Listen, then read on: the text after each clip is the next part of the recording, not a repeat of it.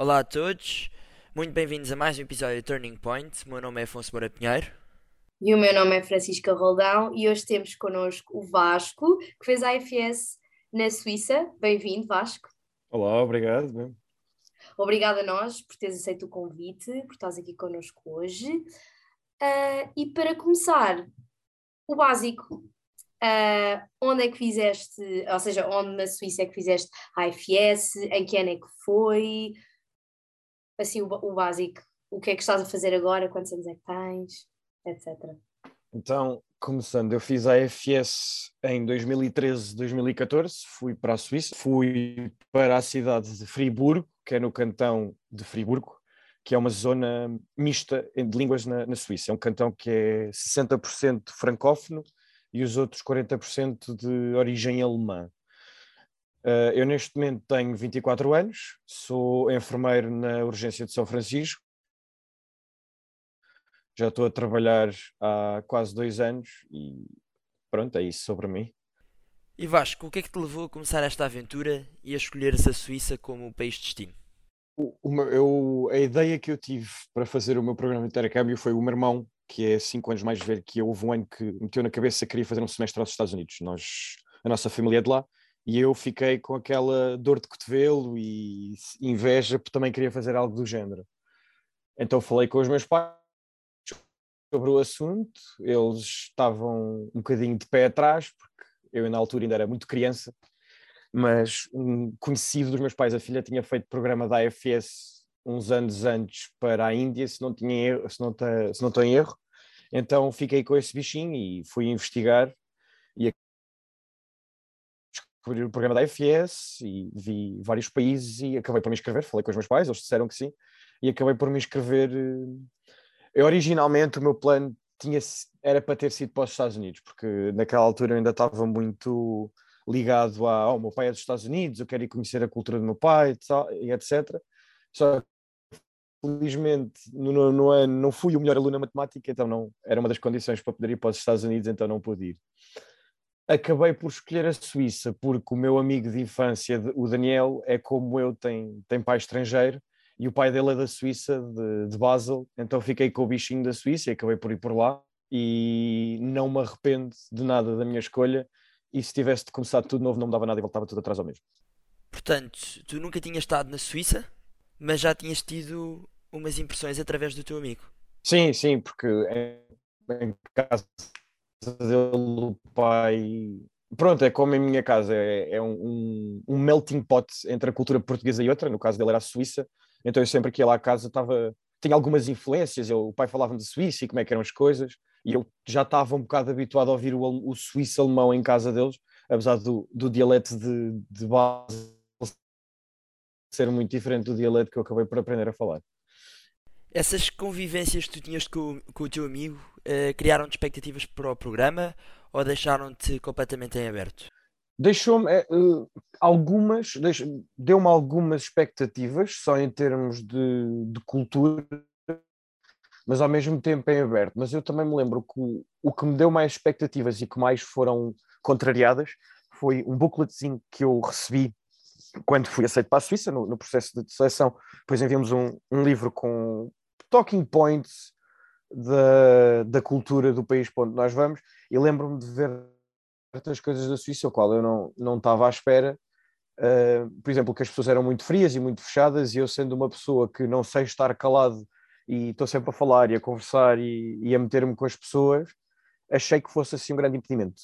E quando acabei por chegar lá, deparei-me com essa situação e de facto é real é, eles ao início não são as pessoas mais afetuosas, não são de todo afetuosas em comparação com os portugueses, mas quando se ganha a confiança deles e se começa a, a integrar na cultura e nos círculos de amigos e família, tornam-se pessoas muito carinhosas e muito afeiçosas, como toda a gente no mundo. É só aquela primeira barreira de. Lá eles são. É uma cultura um bocadinho mais privada ao início, mas depois, quando se ganha confiança com alguém, acaba por ser como, como todo o resto do mundo. Ok, interessante. Eu, por acaso, não conheço muito pessoalmente da Suíça, portanto, estou mesmo entusiasmada por uh, mergulharmos aqui mais a fundo sobre alguns temas sobre a Suíça e queria te perguntar como é que foi o teu primeiro contacto uh, com a vida uh, no país, na Suíça. Então eu, e agora podem rir-se um bocadinho ou sentir pena de mim, o que o quiserem, eu fui para a Suíça, eu tinha a família de acolhimento muito em cima da hora de, de partida. Uh, eu tive uma coisa chamada uma família múltipla, de, múltipla permanente, não tive uma família apenas, tive inicialmente uma família de boas-vindas, que foi durante um mês, e uh, enquanto que cá em Portugal, pelo menos a minha experiência de, de, realizar campos, é os voluntários que vão buscar os estudantes e fazemos um fim de semana primeiro e só depois é que tem, vão ter com as famílias, na Suíça funcionou ao contrário. Eu parti de Portugal no dia 16 de agosto, portanto, três dias antes de fazer 16 anos, uh, e ao contrário do que se passa cá em Portugal, em que os voluntários vão buscar os estudantes e fazem um campo, na Suíça é, são as famílias que, que vão buscar os alunos ao aeroporto. Portanto, eu voei de Lisboa para Zurique, uh, em que cheguei lá por volta das nove da manhã e a minha mãe de acolhimento e os meus dois irmãos foram buscar e, e fui de comboio com eles. Uh, eu tive sorte que a minha mãe de acolhimento até falava inglês, os meus irmãos não, só, só o alemão, uh, porque eles eram muito novos. O, o mais velho tinha seis anos e o mais novo tinha quatro. Uh, e depois fui, fui de comboios com eles. E uma coisa que eu achei muito engraçado ao entrar no comboio é que, ao contrário de cá, eles lá têm carruagens específicas para famílias para se poder fazer barulho à vontade, porque a viagem de comboio na Suíça é uma coisa rotineira em que não querem ser chateadas e perturbadas, portanto é para estar em silêncio. E famílias e crianças pequenas vão para o fim do comboio para poderem estar à vontade, em que até a carruagem tem zonas de brincar com mini escorregas e essas coisas. E lembro-me, fiz uma viagem de cerca de uma hora e dez até Friburgo, e que depois de Friburgo apanhei outro como uh, Friburgo não, fui até, uh, fui até Berna, e depois de Berna fui até Murten, que era a cidade com estação de comboio mais próximo de onde eu vivia, e depois acabámos por, uh, por ir de carro. Foi, foi um bocadinho assim, eu estive muito ansioso até à minha partida, porque não tinha família, não tinha família, não tinha família, aqueles nervos típicos de um, de um, de um, um jovem de 16 anos, de um, de um adolescente, que não sabe o que é que vai esperar da vida dele, o que é, o que, é que vai acontecer. Uh, e fui para esta família de boas-vindas, mas na altura tínhamos explicado que em, em muitos casos estas as famílias de boas-vindas que inicialmente não, não davam disponibilidade para o programa inteiro, por vezes acabavam de, a ligação fosse boa com o estudante e essas coisas todas. Uh, poderia potencialmente ficarmos todos juntos o ano inteiro. Então eu fui com essa mentalidade de eu vou aproveitar isto ao meu melhor, eu não quero estar a trocar de famílias, porque é, é todo um processo complicado e exaustivo emocionalmente e psicologicamente para, uma pessoa que está a viver num país que não conhece. Portanto, vou fazer o melhor de tudo para conseguir ficar nesta família o máximo tempo possível. Uh, acabou por não acontecer, pronto, não, é como na vida, nem tudo é, é compatível. Uh, eles eram muito boas pessoas, eram muito simpáticos, acolheram-me muito bem, trataram-me como um filho deles, só que não, acabámos por não criar uma relação Uh, então eu, eu acabei por, por ter trocado família, infelizmente, uh, que depois esse, o resto foi, correu lindamente, acabei por manter neste programa de famílias múltiplas permanentes, depois estive noutra família durante três meses e depois acabei por ficar com noutra família durante seis meses. Foi a minha última família de acolhimento, é quem eu chamo mãe e pai, e as minhas irmãs mais velhas são as minhas irmãs mais velhas. Um, e depois também não ajudava que eu tinha uma mãe que basicamente fez uma aposta que eu não iria sobreviver até ao, até ao Natal. E ela dizia-me isto. Em tom de brincadeira, no fundo, no sério, que ela não, não achava que eu me aguentava, mas acabei por me conseguir aguentar e, e tive muito apoio dos meus amigos e muito apoio da AFS, tanto maioritariamente na Suíça, mas também de, algum, de, de algumas pessoas cá de Portugal, e, e acabei por conseguir uh, usufruir ao máximo desta situação de estar assaltado de família em família, que pronto, acabou por acontecer, mas não. E mesmo assim não, não, não trocaria essa experiência por nada, por ter ficado numa família um ano inteiro. Vasco, porquê é que a tua mãe brincava contigo e dizia que tu não ias durar? Estou curioso, porque supostamente. Eu era um. O que, o que se chama de puto estúpido. Era um miúdo muito picuinhas, era não gostava muito de sair da minha rotina, tinha as minhas manias, o meu feitio, gostava de fazer as coisas como sempre fiz e não estava muito habituado a esta mudança. E, e isto foi uma experiência, isto foi algo de novo, nunca tinha feito uma coisa assim uh, na minha vida e a minha mãe não conhecia, não sabia como é que eu ia reagir e, estava com medo. Eu lembro-me que a minha mãe se justificou foi quando eu tinha 5 anos comecei a fazer karate e passado duas semanas queria ir embora. Uh, portanto, ela ficou like, ah, pronto, ele não é pessoa de se aventurar muito e pronto, acabei por, por, por fazer o contrário, por ficar lá 11 meses e ainda ficar lá mais 4 dias após o fim do programa, convenci os meus pais a irem buscar. Uh, mas foi, foi engraçado e, foi, e eu levei isso quando a minha mãe me disse que achava que eu não, que eu não me ia aguentar, mas ela disse isto no tom de se, não, se achaste que não consegues, não faz mal, não, não te sintas mal, não era, não, os meus pais sempre me apoiaram em tudo em que eu quis, que eu quis fazer. Um, e levei isto do, não, não, tu estás a dizer que eu não vou, então agora vou-te contrariar e vou ser teimoso, mais teimoso do que tu e eu vou conseguir. E pronto, acabei por conseguir. Claro, parte de ser um puto estúpido também inclui contrariar e dizer não, não, se tu dizes que eu não consigo, eu vou conseguir. Sim, não, sim, sim, sim, sim, Ainda por cima eu sou o irmão mais novo. Tu foste muito novo também, diria. Fui, fui. Eu, eu, também na altura, eu na, eu na altura estava também a passar por uma, uma fase um bocadinho complicada uh, e eu precisava de, de um fresh start, por assim dizer, de um restart, portanto fui o mais cedo possível, que, que acabou por me ajudar a crescer muito e a tornar-me na pessoa que sou Claro. Uh, e olha, Vasco, gostava também de saber uh, quais é que foram assim três grandes diferenças assim as maiores que tu agora que te venham à cabeça entre Portugal e a Suíça? As três grandes diferenças. Em termos de. O que eu me lembro mais assim, transportes públicos é, é uma diferença descomunal em termos de organização, horários, acessos, uh, custos. Eu lembro-me que eu na altura ainda não andava de comboio, mas já tinha uma ideia de quanto é que os bilhetes de comboio custavam. E pronto, uma viagem de Lisboa ao Porto, que são 300 quilómetros, são 30, 40 euros, mais coisa, menos coisa, se calhar mais barato na altura. Uma viagem de 120 quilómetros, que é Friburgo a Zurique, que é a mesma coisa que vou a Leiria, são, ida e volta, 100, 110 francos, portanto, eram 100 euros. Claro que o custo de vida lá é mais alto, pronto, mas os salários também eram mais altos. Mas isso foi uma das coisas que, que mais me, é a diferença do valor das coisas.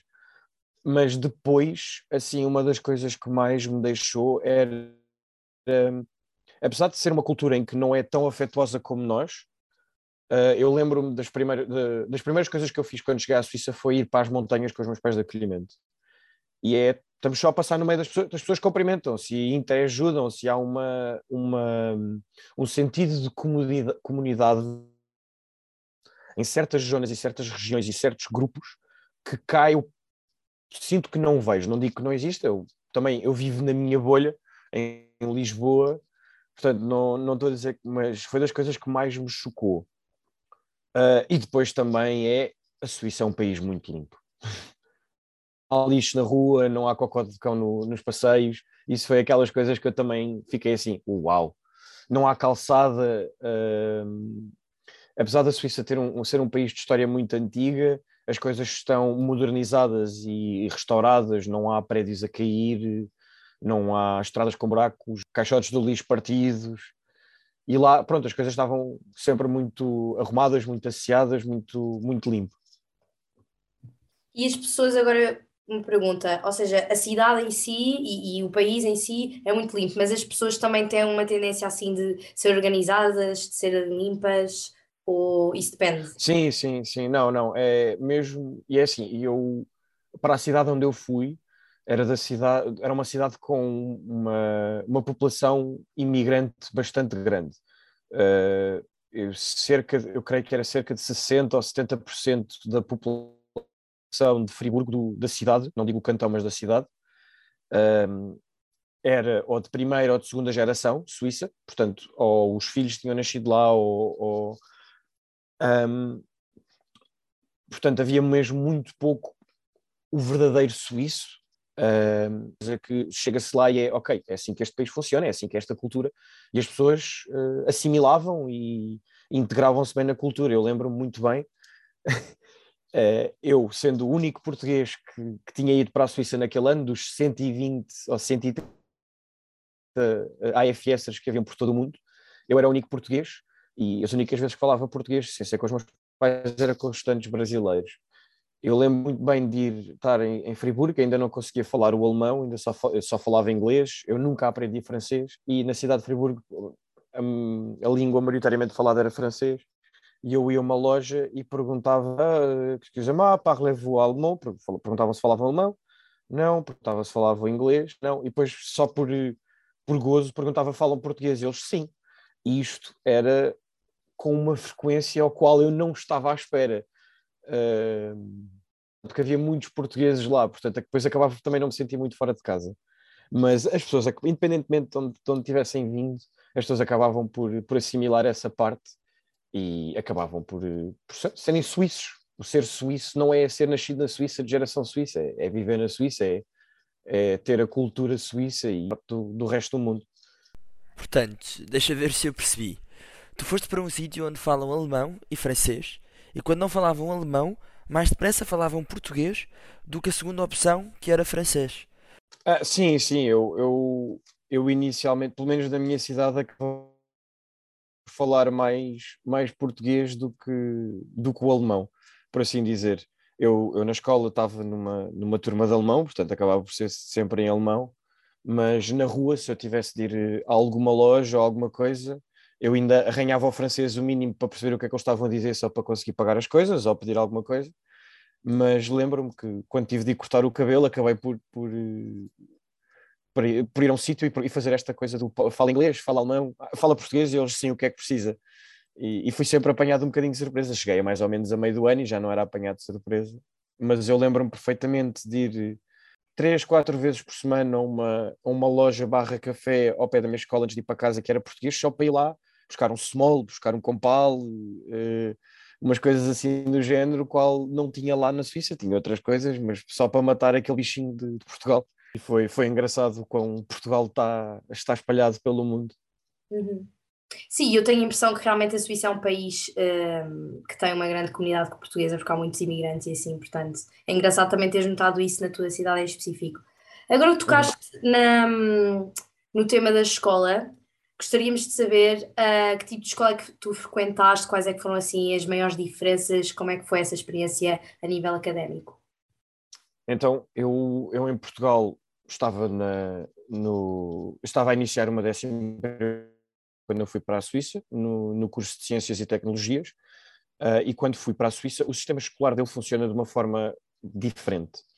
Eles têm a escolaridade mínima obrigatória até ao nono ano, até ao nono ano e depois a partir daí, como em Portugal, as pessoas podem escolher a vertente de ir para o secundário, o ginásio ou colégio, uh, que é o ensino secundário normal, ou então irem para uma para uma escola de escola profissional, que agora não me lembro do nome uh, em alemão.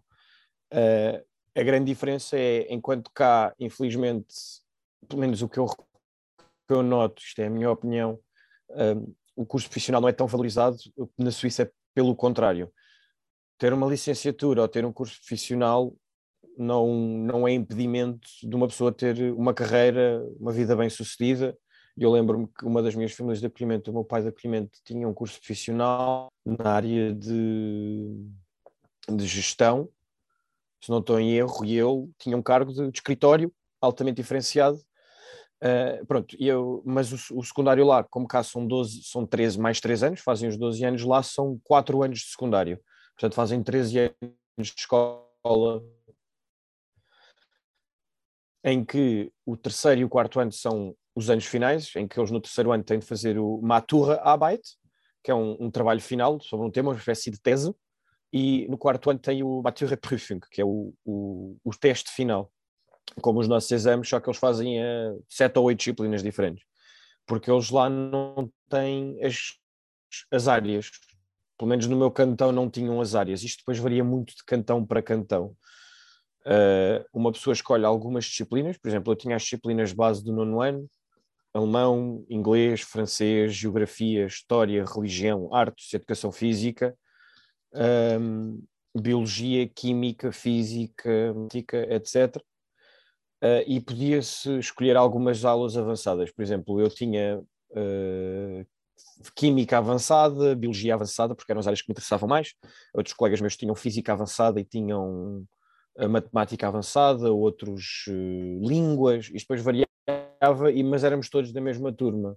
Eles lá dividiam as turmas entre turmas alemãs, turmas francesas e turmas bilingue. Pelo menos no meu cantão era assim que funcionava.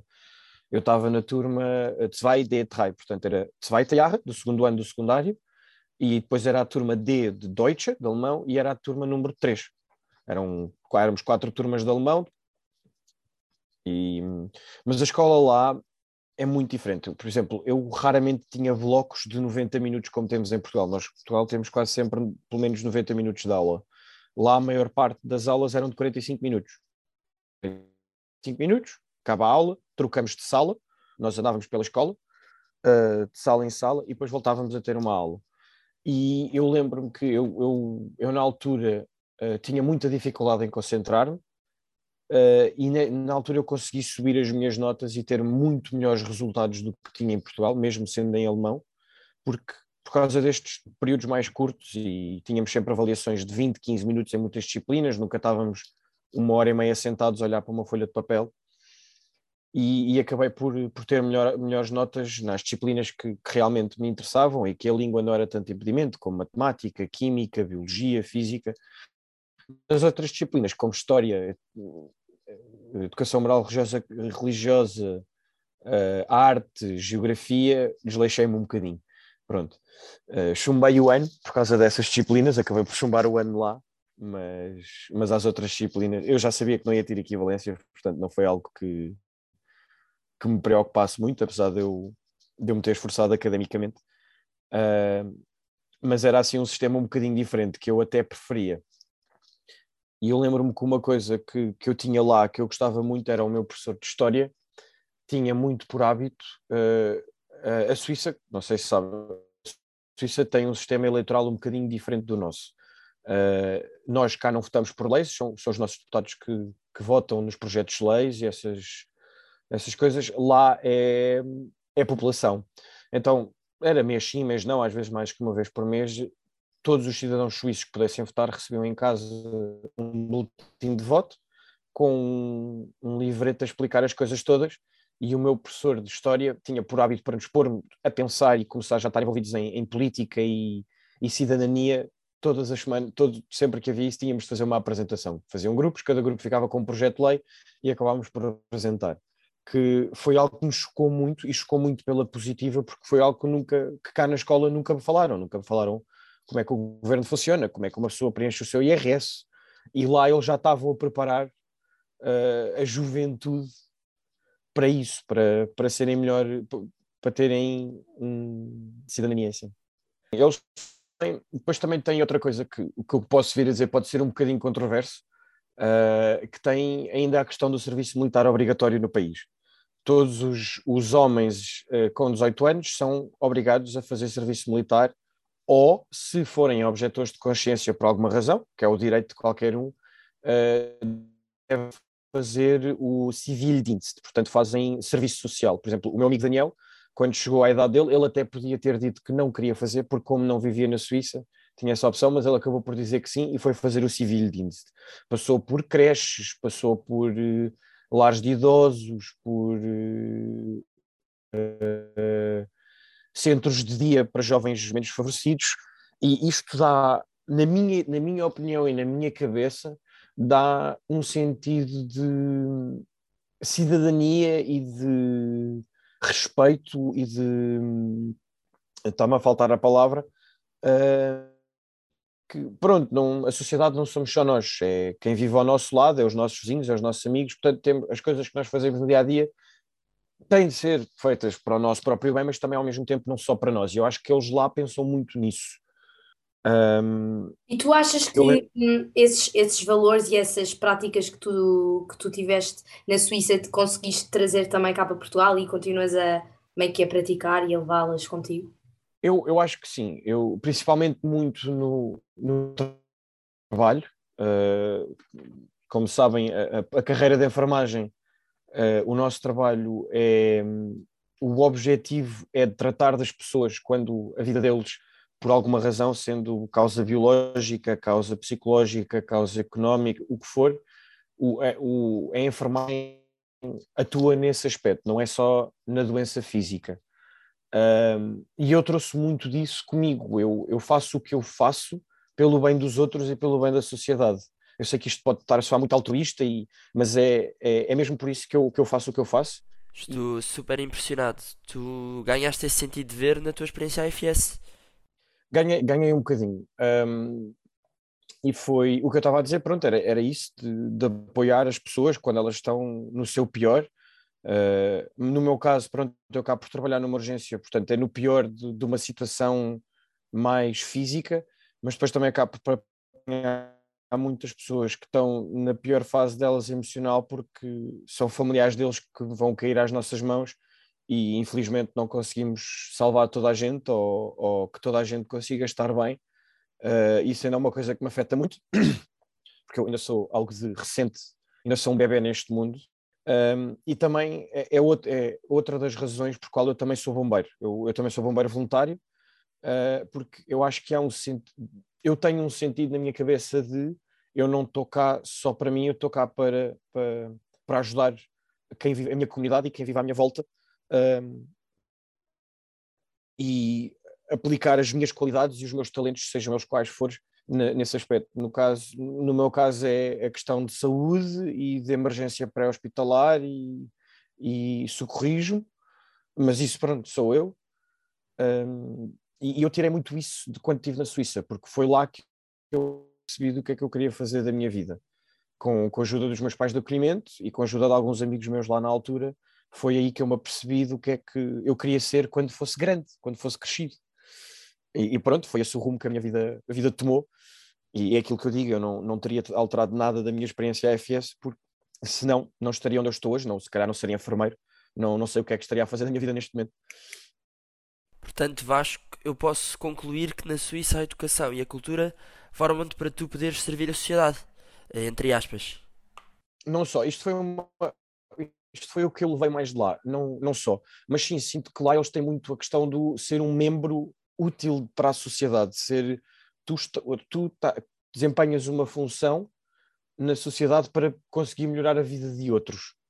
Uh, e tudo tem uma ordem de ser, um lugar de ser, razão de estar, uh, e foi isso muito que eu levei de lá. Isto foi a impressão que eu tirei quando tinha 16 anos, há 8 anos atrás, quase 10, vai fazer 10 para o ano que, que eu fui. Uh, portanto, também posso, pode ser uma, uma, uma opinião ou uma impressão já um bocadinho fantasiada, mas sim, foi, o que eu, foi a ideia com que eu fiquei de quando lá vivi, que, que é esse o, o, o propósito de muitas coisas da cultura suíça, não o grande propósito, mas que a sociedade eles acaba por ser um bocadinho assim, com o objetivo de toda a gente viver de forma harmoniosa e, e civilizada. Que não digo que não aconteça noutros países, mas da experiência que eu tenho, foi o que senti. E agora que pegamos nesta parte da sociedade e da convivência, tu fazias alguma atividade extracurricular na Suíça? Uh, algo diferente do que fazias cá? Uh, sim, então eu, eu cá, como o nosso caro uh, Afonso, joguei rugby. Joguei rugby na altura, eu lá ainda tentei experimentar o rugby.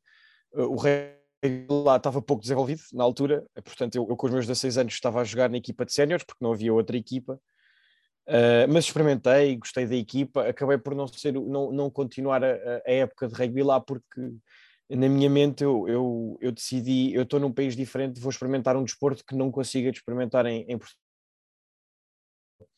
Tinha estado com a ideia de experimentar hockey no gelo, só que a minha família na altura disse-me, é assim, é possível, só que uh, é um desporto que não vais conseguir adaptar-te assim tão depressa, principalmente com a tua idade, porque é um desporto muito avançado e, muito, e altamente competitivo neste país, e o equipamento é muito caro de alugar e, ou comprar, é, é quase impossível. Portanto, acabei por escolher uma outra alternativa que é o unihockey, que nós, vocês de certeza já jogaram na escola, que é aqueles com umas bolas de plástico perfuradas, que conseguem ver o taco ali atrás, Uh, e lá joga-se muito, é um hockey de salão, só sem ser em patins, e, e decidi experimentar. que eu jogava bem de todo, de todo que jogava bem.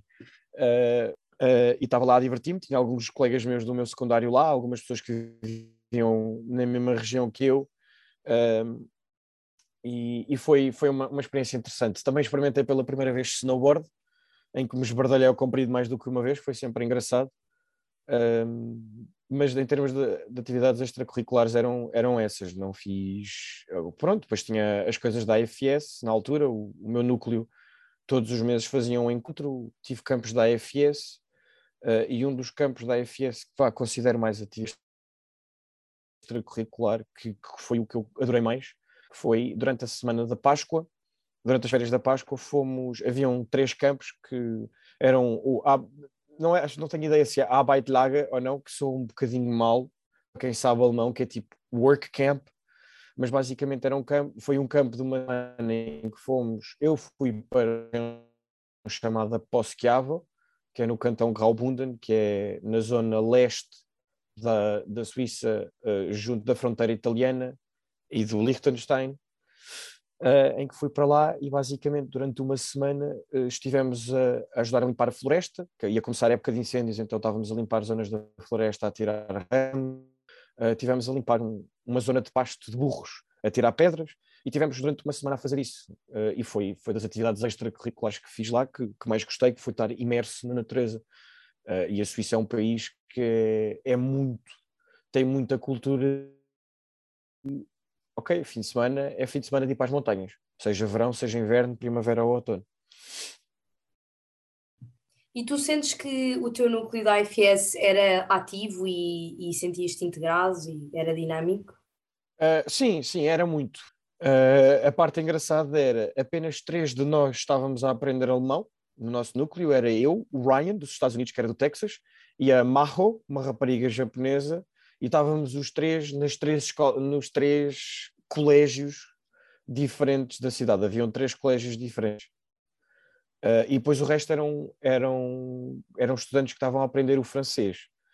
Uh, portanto, mesmo assim, uh, interagíamos muito, todos os meses combinávamos coisas e nós éramos um grupo, éramos um grupo diverso, era portugueses, americanos, brasileiros, alemães, austríacos, canadianos, estava assim uma, uma bela de uma mistela e nós dávamos bem. Claro que o pessoal que estava a aprender francês acabava por estar mais vezes juntos porque estavam na mesma turma, eh, os campos depois de orientação eram diferentes por causa da língua, mas mesmo dentro do nosso cantão nós, nós íamos fazendo várias coisas e os nossos voluntários estavam-nos sempre a tear e passavam por nós na rua e nós ficávamos meia hora a falar, íamos beber um café, porque a cidade era relativamente pequena, não era uma cidade, apesar de tudo, mas não era de uma ponta à outra da zona da cidade, da, da, da cidade mesmo, de, era para aí meia hora, 45 minutos a pé, não era uma coisa.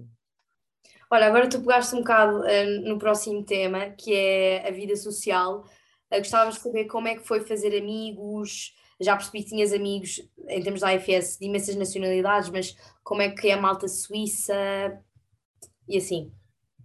Um, portanto, não, ok, falando de fazer amizades fora da AFS, ao início foi, foi um bocadinho complicado, foi porque eu, eu caí de paraquedas na sala de aula.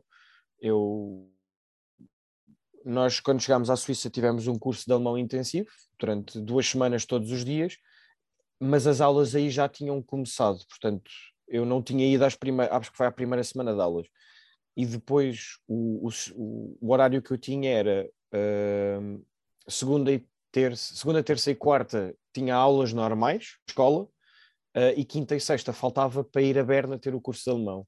Então eu chego lá uma segunda-feira, uh, um bocado perdido, não sabia muito bem onde ir, cheguei à sala de aula, toda a gente a falar, a professora ainda não estava na sala, entrei, sentei-me e as pessoas ficaram só a olhar para mim. A minha sorte, uh, a primeira aula foi física, o professor não sabia quem é que eu, eu falar em inglês assim um bocado arranhado. Ele, ah, ok, senta-te só. Sentei-me. Uh, a minha sorte foi que ela a seguir era com a nossa DT, por assim dizer, a nossa diretora de turma, uh, que era. Ai, agora já não me lembro do nome dela, pá. Ah, pronto, já passou muito tempo. Era a nossa professora de alemão e ela viu-me, ah, do Vasco. E eu, sim. E ela começa a falar em alemão comigo, vou entusiasmada. Eu, desculpe, eu ainda não sei falar alemão. Pronto, ok, lá arranhou um bocado o inglês e depois eu na minha turma tinha, tinha dois ou três colegas meus que tinham passado uma temporada nos Estados Unidos, então falavam inglês fluentemente e lá me ajudar. E pronto, ela lá me apresentou à turma, mas eu lembro-me que uh, foram duas pessoas que vieram falar comigo uh, inicialmente, foi uh, a Angela, a Angela Musman, que era uma, uma rapariga da minha idade, que era meia suíça e meia russa. E ela, sempre muito simpática, muito carinhosa, foi, era a minha melhor amiga de intercâmbio. Ainda até o dia de hoje ainda vou, ainda vou falando com ela. E foi ela que veio falar comigo e um, um colega meu que era o Leonid, que era um rapaz, que era um ucraniano e russo, que tinha vivido nos Estados Unidos, em França, assim, tinha andado por todo o lado. Portanto, foram eles os dois, as primeiras pessoas a virem falar comigo. Uh, o resto dos meus colegas foram demorando mais um bocadinho a, a vir falar comigo, mas lá, lá acabaram por, por vir. Eu acabei por me dar muito bem com, com um rapaz que era o Nicolas, que era da ascendência do Montenegro, que era o, o, o, bicho do ginásio da turma.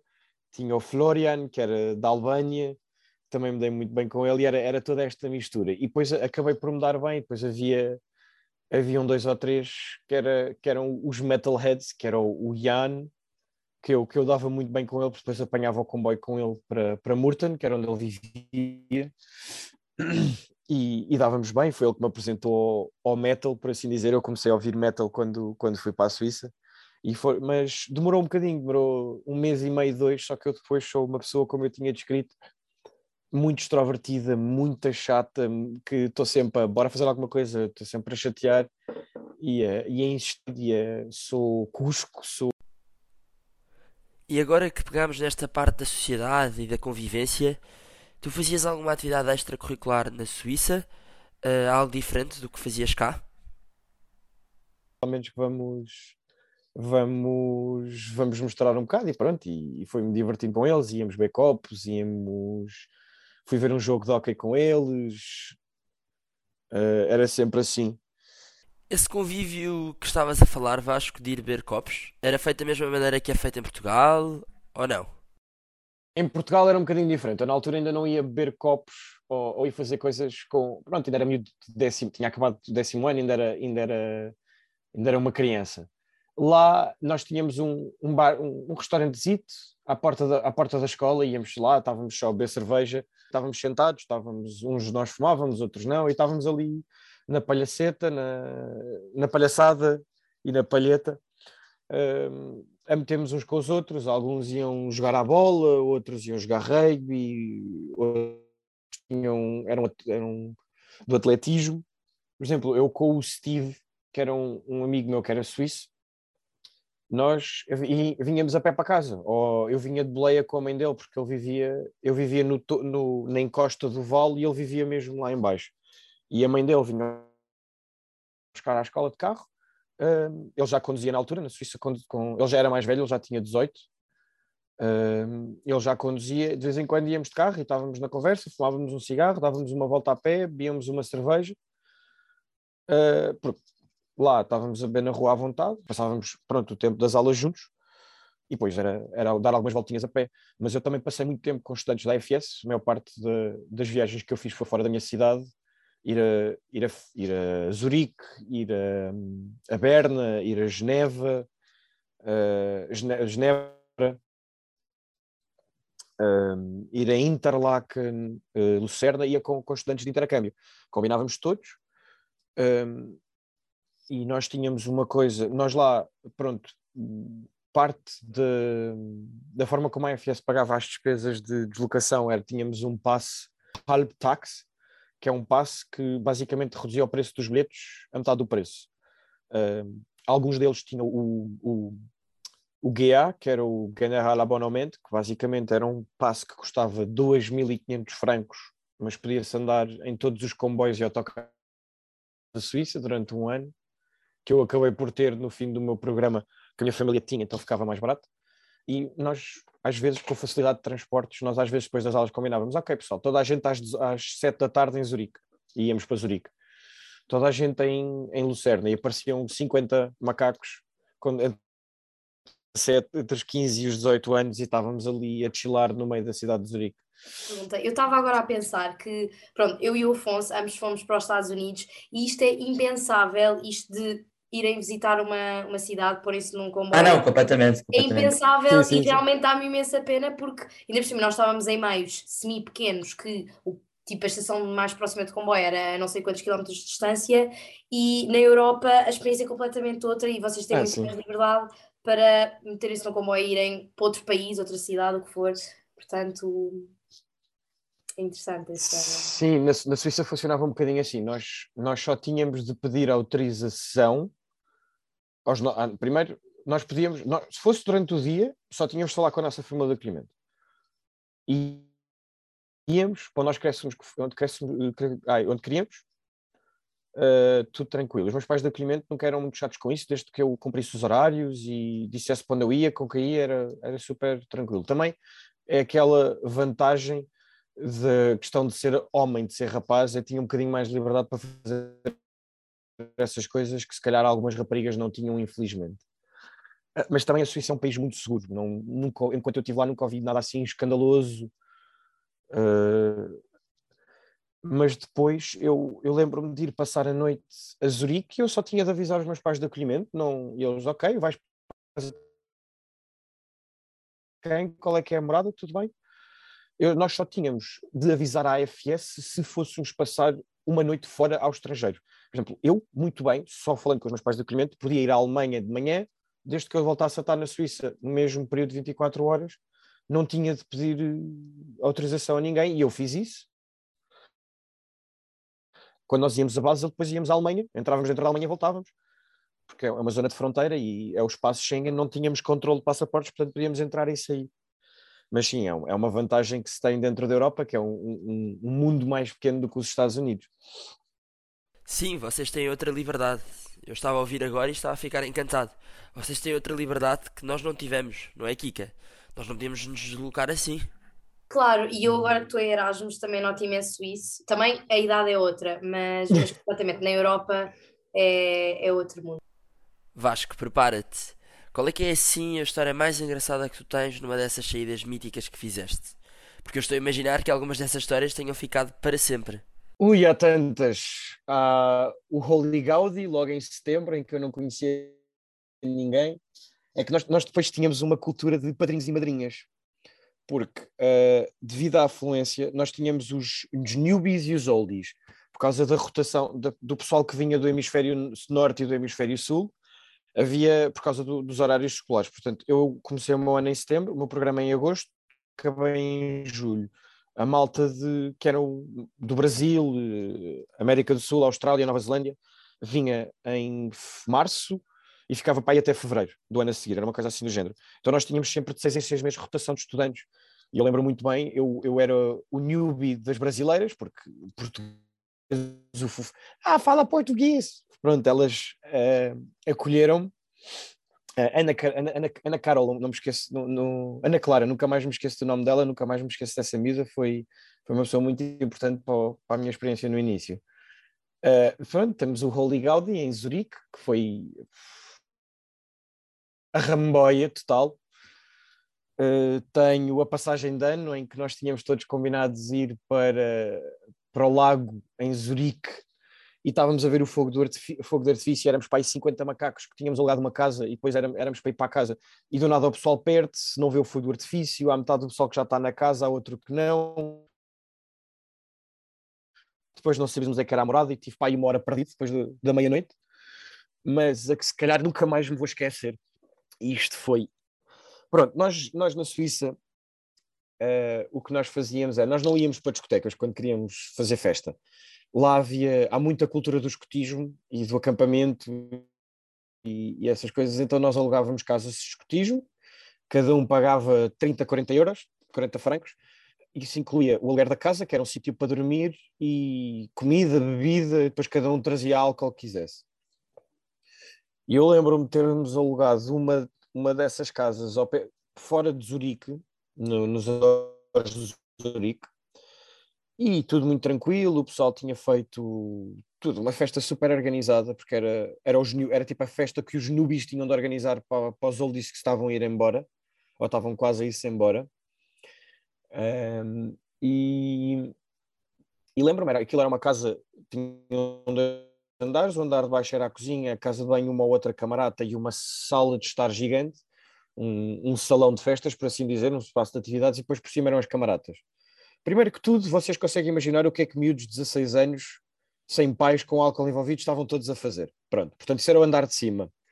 Uh, mas depois do nada, só vemos um grupo de suíços, assim, com ar metaleiro, a entrar para casa adentro a começar a armar alguma confusão, a querer entrar, mas sem causarem stress, depois basaram. Do nada só vemos a polícia a chegar. E nós, o que é que se passa? Uh, acho que um daqueles rapazes tinha começado a fazer a geneira, começou a vandalizar a casa e tal. Nós de manhã, toda, a festa continua, está toda a gente bêbada, toda a gente vai para casa no dia seguinte, já saímos lá completamente com a cabeça na lua, e no dia seguinte nós tínhamos todo um grupo grande no WhatsApp, ou no Facebook, já não me lembro, em que do nada a rapariga que tinha dado dela, porque tinham ser pessoas com mais de 18 anos e havia poucos, estava a dizer: Eu estou com um caso na polícia, a polícia vem à minha casa e, e, e por, por, queixas de vandalismo. E nós, uh. Então, basicamente, acho que esse grupo de suíços tinha entrado de casa adentro, tinha partido das chanitas, tinha partido lavatórios. Uh, e nós estávamos todos de cozinha apertado, e foi a partir desse momento que eu não sei bem como nós fomos banidos de qualquer ninguém conseguia alugar uma casa de discutismo naquele país. Portanto, as nossas festas, as nossas festas tiveram de passar para uma coisa chamada Platz em Zurique, que era um, um, um jardim ao pé do rio, em que nós depois íamos para lá e estávamos todos na, na borga, no, à frente do lago de Zurique, e estávamos a beber na rua. Mas sim, isso acho que foi assim das mais doidas. Uh, também tenho uma em que essa, essa foi só, esta, esta eu agora peço desculpa à linguagem, foi só degredo autêntico, em que nós estávamos em Lucerna para o, para o Fastnacht, para o Carnaval, e havia uma rapariga americana que decidiu, por muito bem às 10 da manhã, comprar uma garrafa de rum e começar lá a beber às 11. Ao meio-dia a garrafa terminado à uma da tarde estava uma ambulância de volta dela. A miúda estava. Alguém tinha chamado uma ambulância, pois a hora mas nós, é pertinente. Uh, nós, é. lá, nós lá conseguimos falar com os paramédicos. Eles, nós dissemos, pronto, nós somos estudantes de intercâmbio, nós não podemos beber, acha que ela precisa mesmo do hospital. Eu, é assim, oficiosamente, ela não precisa de ir para o hospital, ela só está bêbada, só precisa de ir curar a bebedeira, dar-lhe água e deixá-la de lado. Pronto. E ela e nós convencemos ela a não ir para o hospital. Mas depois não a podíamos deixar assim no meio da rua, nem estar a carregá-la com ela por Luzerna. Então, eu e outro rapaz americano, não percebo porque é que fomos nós os dois, já não me lembro qual é que foi a razão, decidimos levá-la à casa. Então, lá fomos nós no comboio, andar durante uma hora para cada lado, para levar a miúda à casa. E vocês lembram-se que eu contei-vos que a Suíça, a comboio é sagrada ela vomita-se todo dentro do comboio. Em que estava um pai, as mesas, as cadeiras, os bancos à nossa volta estavam todos ocupados, em que eles se levantaram e foram e, e abandonaram a carruagem. Veio uma, uma, uma pica perguntar se estava tudo bem, a dizer se ela voltar a fazer isto, vocês os três são expulsos do comboio, nós pedimos imensa desculpa, estamos só a tentar levá-la para casa, a próxima estação é a seguir, Uh, ainda, ainda limpámos. Eu tinha umas, uns, uns lenços de papel comigo, ainda tentámos limpar aquilo minimamente uh, para tentar ser minimamente dados e não sermos expulsos. E fomos deixar lá a casa e depois voltámos. Mas com o tempo que nós demorámos, nós voltámos. O pessoal já estava para lá de Marrakech, em Nárnia, e eu e o, e o rapaz ficámos a olhar. Pronto, e perdemos o carnaval porque fomos tratados de uma bêbada. Portanto, no país da limpeza e da perfeição e do organizadinho, vocês conseguiram arranjar quase sempre que saíam problemas com esse sistema. Sim, a tua sim, carreira sim, começou ali na Suíça a ajudar a, a miúda. Começou a cedo. Começou, começou cedo. Comecei cedo a tratar de bêbados. E um, um leque uh, de umas grandes histórias. Uhum. Algumas sim. nós também, nós também. Eu depois tenho, vá, última história mítica. Uh, a prostituição na Suíça é legal. Não, não, não, não, não é o que vocês estão a pensar, não é de todo o que vocês estão a pensar. Não, não, uh, eu. Minha, pronto, na minha, uh, que até, não, em Zurique até existem zonas que, que, para o pessoal levar de carro propriamente uma prostituta e poder estar lá à vontade. Uh, uh, na, minha, na, minha, na minha cidade havia uma rua que era tipo a rua vermelha como de Amsterdão, mas downscale aí a, a 200%.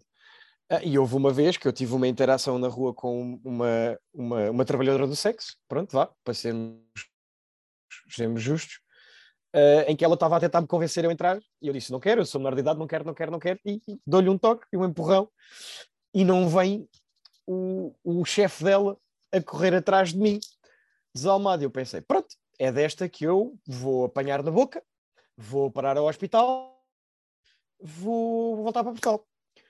E o que é que me safa? Ele tinha um chapéu do Benfica posto na cabeça.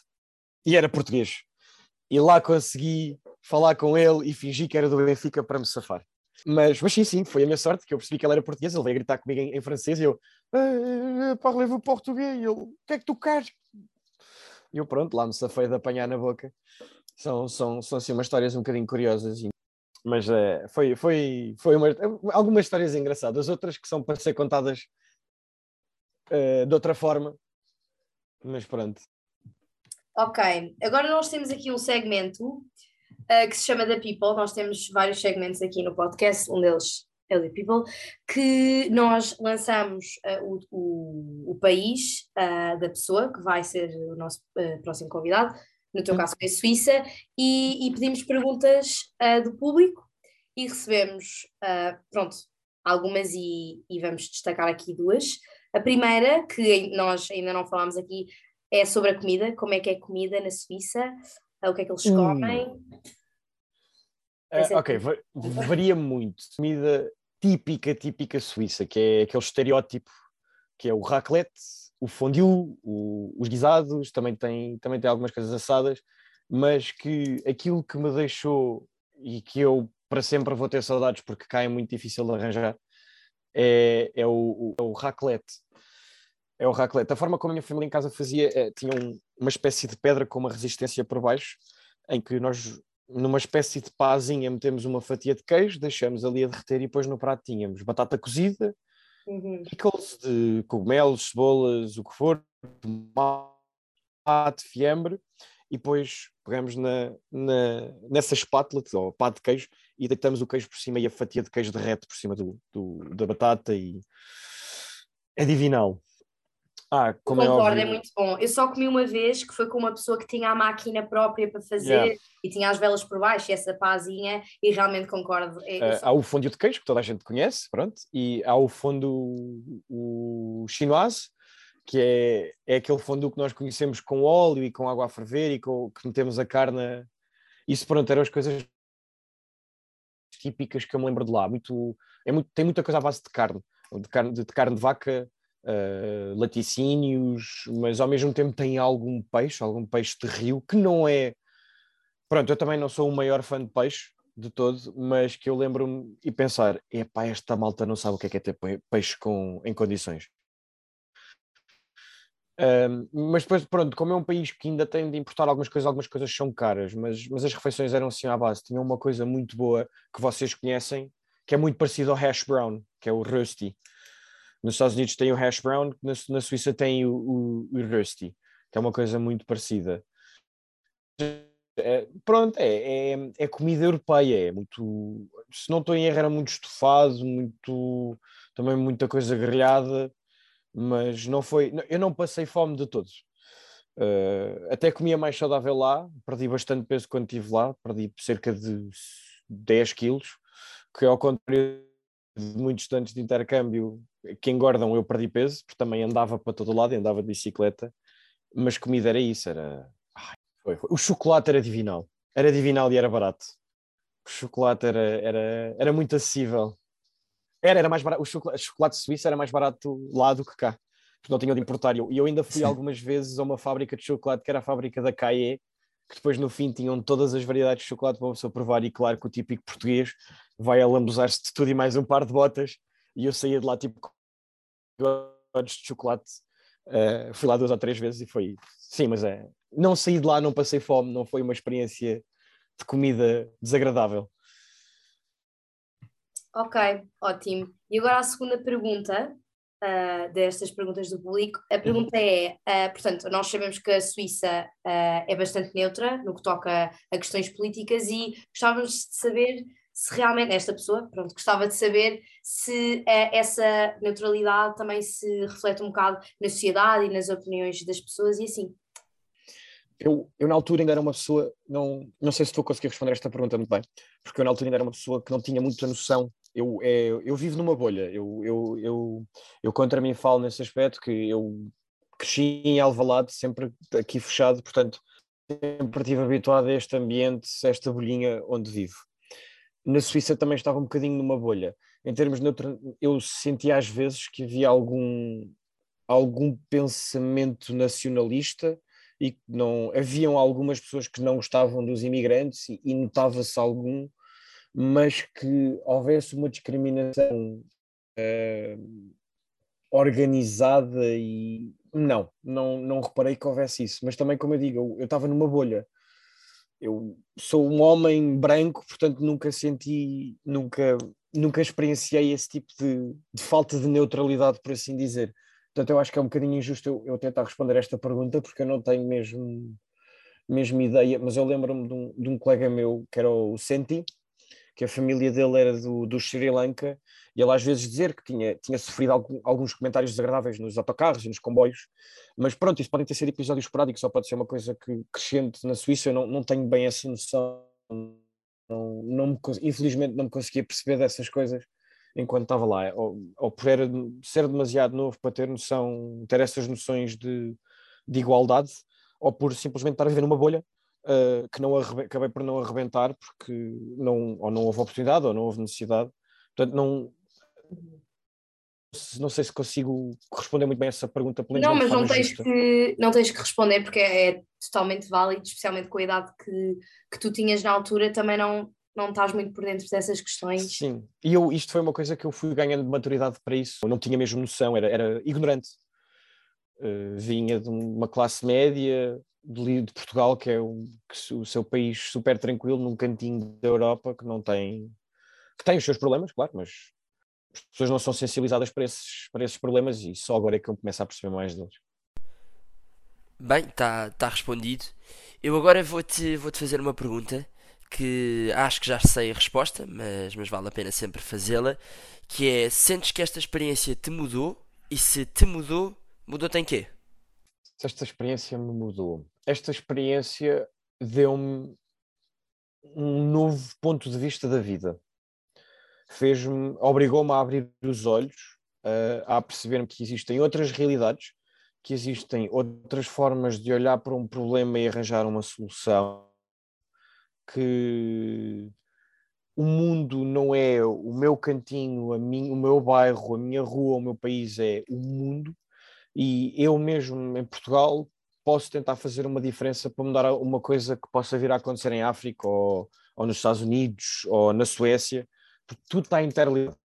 E o mundo é mais pequeno do que as pessoas pensam. O mundo é mais pequeno do que as pessoas pensam. E as pessoas não têm noção das ligações que, que um ser humano consegue fazer. Eu já tive as ligações mais aleatórias do mundo. Uh, claro que foi tudo dentro da AFS, mas mesmo assim estamos a falar num círculo que são milhares de pessoas e as pessoas até acabam por, por, por se conhecer, portanto, um, ajudou-me a crescer muito como, como pessoa, uh, ajudou-me a ganhar maturidade, ajudou-me a perceber o que é que eu queria fazer da minha vida, uh, ajudou-me a ganhar um sentido de responsabilidade, porque eu fui atirado aos lobos, a um país que eu não conhecia, uma cultura que eu não conhecia, e eu tive de me desenrascar, apesar de estar numa família de acolhimento. Uh, portanto, tinha, vá, 70% da papinha feita, os outros 30% tive de ser eu a fazer, que para um miúdo de 16 anos, 30% de organizar a tua vida ainda consegue ser muito, pelo menos eu acho que sim.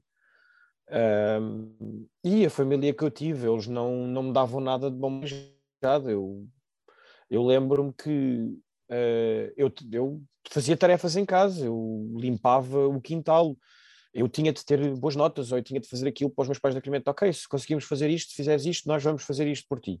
Por exemplo, eles, eles pagaram o aluguer do meu material de snowboard uh, com a condição de eu parar de fumar, porque eu na altura comecei a fumar e era um mau hábito que eu tinha e eles não gostavam e estavam preocupados com a minha saúde. E a ganhar, deu-me um sentido de, ok, isto tem que começar a ganhar uh, cabeça, porque daqui a uns anos eu sou adulto e tenho, tenho a minha vida para viver, a minha carreira para fazer, a minha família para criar.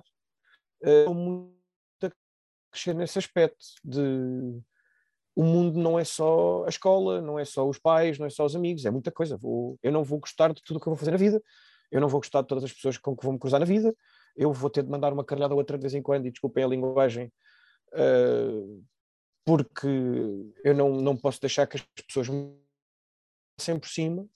E, e, eu, na altura, eu, eu, eu fui fazer o programa para a FS para fugir a algumas coisas que estavam a acontecer na minha vida e, deu e foi, foi, foi uma benéfica, foi terapêutico para mim, ao mesmo tempo que enriquecedor. Ok, ótimo. Acho que é uma ótima resposta. Completamente. E, e eh, acho que ambos, falo pelo Afonso também, que nos relacionamos com, com isso. Bastante. Uhum. E agora, um, esta pergunta nós fazemos a todos os convidados, que é qual é que foi o teu turning point, tal como o nosso podcast, Turning Point, uh, qual é que tu consideras que foi tipo o teu ponto de viragem? Uh, esta pergunta é muito subjetiva e podes uh, interpretá-la da maneira que quiseres, mas qual é que consideras que foi o teu, seja durante a experiência, depois, antes, o que for? Eu tive, pronto, eu, eu, eu vou fazer um desviozinho, eu tive dois turning points durante a, durante a minha experiência. Eu, como eu vos tinha falado, eu também não desisti do programa, porque a minha mãe estava a, pensar que ia desistir, mas eu tive um período, logo no início, eu estava na Suíça há cerca de um mês, uh, que eu queria desistir e queria voltar para casa. Que foi quando, e agora vou entrar num, num tom um bocadinho mais pessoal, uh, que foi quando o meu primo nos Estados Unidos, meu, um dos meus primos mais velhos, foi vítima de um, de um assalto e foi, ficou em coma, ficou muito debilitado. E isso foi, foi muito difícil para mim na altura. Eu fiquei muito afetado e muito perturbado e muito deprimido. Isso foi um turning point que eu tive para, desistir do, do programa e foi mais ou menos a partir daí em que eu, não, eu comecei a ter alguns problemas com a minha família de, de, de acolhimento. O meu turning point, a partir daí, o, o, o que me fez querer continuar e querer uh, usufruir da experiência foi quando eu passei para a família da minha, da minha uh, conselheira, que eu fiz um ultimato à altura, a dizer que não, não conseguia, não aguentava mais e que se não me dassem família eu ia-me embora. Uh, e eu passei uma semana nessa família em que eu tive direito a um dia de mimo. E o dia de mimo foi o dia em que eles me foram buscar à minha outra família, trouxeram uma casa, era o aniversário de uma das minhas irmãs de acolhimento, que era a Lucille, que é da minha idade, que já veio cá visitar a Portugal. Um, e foi o único dia em que eu tive direito de não falar alemão. Em que disseram, não, tu hoje podes falar inglês. A partir deste momento nós não te vamos dirigir a palavra um, em, em inglês, nem vais tu nos dirigir a palavra em inglês. Tu só vais falar connosco em alemão e um espaço de uma semana consegui, consegui até, foi aquilo foi para um sábado, no domingo, no domingo seguinte, conseguia ter uma conversa básica em alemão, com o qual eu não conseguia antes. Porque eles, eu ia-lhes perguntar uma coisa em inglês eles repetiam o mesmo em alemão. E eu, estou-te a dizer como é que se diz em alemão. Quando repetires, eu respondo. Ok. E foi uma semana assim e e nesse espaço de uma semana consegui. E foi aí que eu, que eu mudei o chip e entrei, ok, não, eu nesta, vou entrar. Isto era setembro, eu em janeiro falava alemão fluentemente. E tinha o meu programa feito, por assim dizer, feito, em termos pelo menos da parte de língua. E já falava o dialeto, o alemão normal, e foi, e, em janeiro depois passei para a minha última família de acolhimento, tive com de janeiro até julho, e aí já estava a viver lá como se fosse um, um rapaz português a viver na Suíça de forma permanente. Não sei se era isso que estavam a Era, era. Portanto, o teu turning point foi uma espécie de ultimato. E isso permitiu-te aproveitar muito melhor a experiência, porque quebraste essa barreira linguística, especialmente o alemão. O alemão não é nada fácil de falar. Não é tão difícil como. Não, é mais fácil do que parece. A, a grande parte difícil, a, a, gramática é relativamente simples em termos de construção frásica e fazer perguntas e esse tipo de coisas. Uh, o, grande, o mais complicado é, é os casos, é os determinantes, os artigos, é o porque eles têm feminino, uhum. masculino e, e, neutro, e depois têm vários casos, o acusativo, dativo, genitivo e nomativo, e é perceber qual deles é, aí é complicado, é perceber uhum. o que é que é masculino, o que é que, por exemplo, eu dou um exemplo, a Mädchen, que é adolescentes, mulher, raparigas adolescentes, é o raparigas adolescentes, é masculino, tem um artigo masculino, acho eu, se não estou em erro. O meu alemão já já, já caducou há uns anos. Mas só este tipo de coisas, as pessoas não têm, não, não temos grandes regras, é como a nós faz-nos sentidos o português, essa é a parte, foi a parte mais complicada do alemão, porque em termos de vocabulário há muita coisa semelhante ao latim e ao inglês. E tu achas que se não tivesses levado essa chapada de luva branca, não aprendias o alemão como aprendeste na altura, ou não? Talvez tivesse demorado mais tempo e não tivesse ficado fluente como fiquei porque eu, eu, eu agora vou, vou me gabar um bocadinho, uh, engraxar a minha própria bota. Uh, eu depois tive muitas pessoas, no, eu no fim do meu programa tinha suíços a falarem comigo, eu a falar com eles em dialeto e eles a pensarem que eu era de lá. Porque batia no, só, só diziam, só reparamos porque tu às vezes fazes uns erros de, de dos, dos pronomes dos artigos, do, do, dessas coisas, porque de resto, em termos de pronúncia, de construção frásica, de fluência da vontade, conseguia falar bem uh, o, o, dialeto. Ok, que o meu dialeto era uma mistura de vários dialetos, era, era uma coisa bastante engraçada, diziam-me sempre que eu, que eu que era uma cimenteira, porque tudo o que entrava misturava e, e eu conseguia cuspir, em termos de pronúncia, fra, formas de dizer, frases, expressões mas, mas foi, foi mais ou menos isso. Eu, eu consegui sair de lá a falar alemão muito bem. Já perdi muita coisa, infelizmente, já não, já não consigo ter uma conversa em alemão, uh, mas, mas sim, foi, foi, essa, foi esse turning point.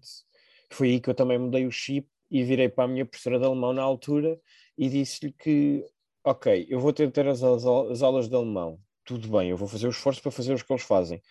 Não vou conseguir, pouco provável mas, e, e disse-lhe: traga-me fichas de alemão de crianças, de, de, de para, para miúdos, porque eu vou fazendo, e fazia isso nas aulas.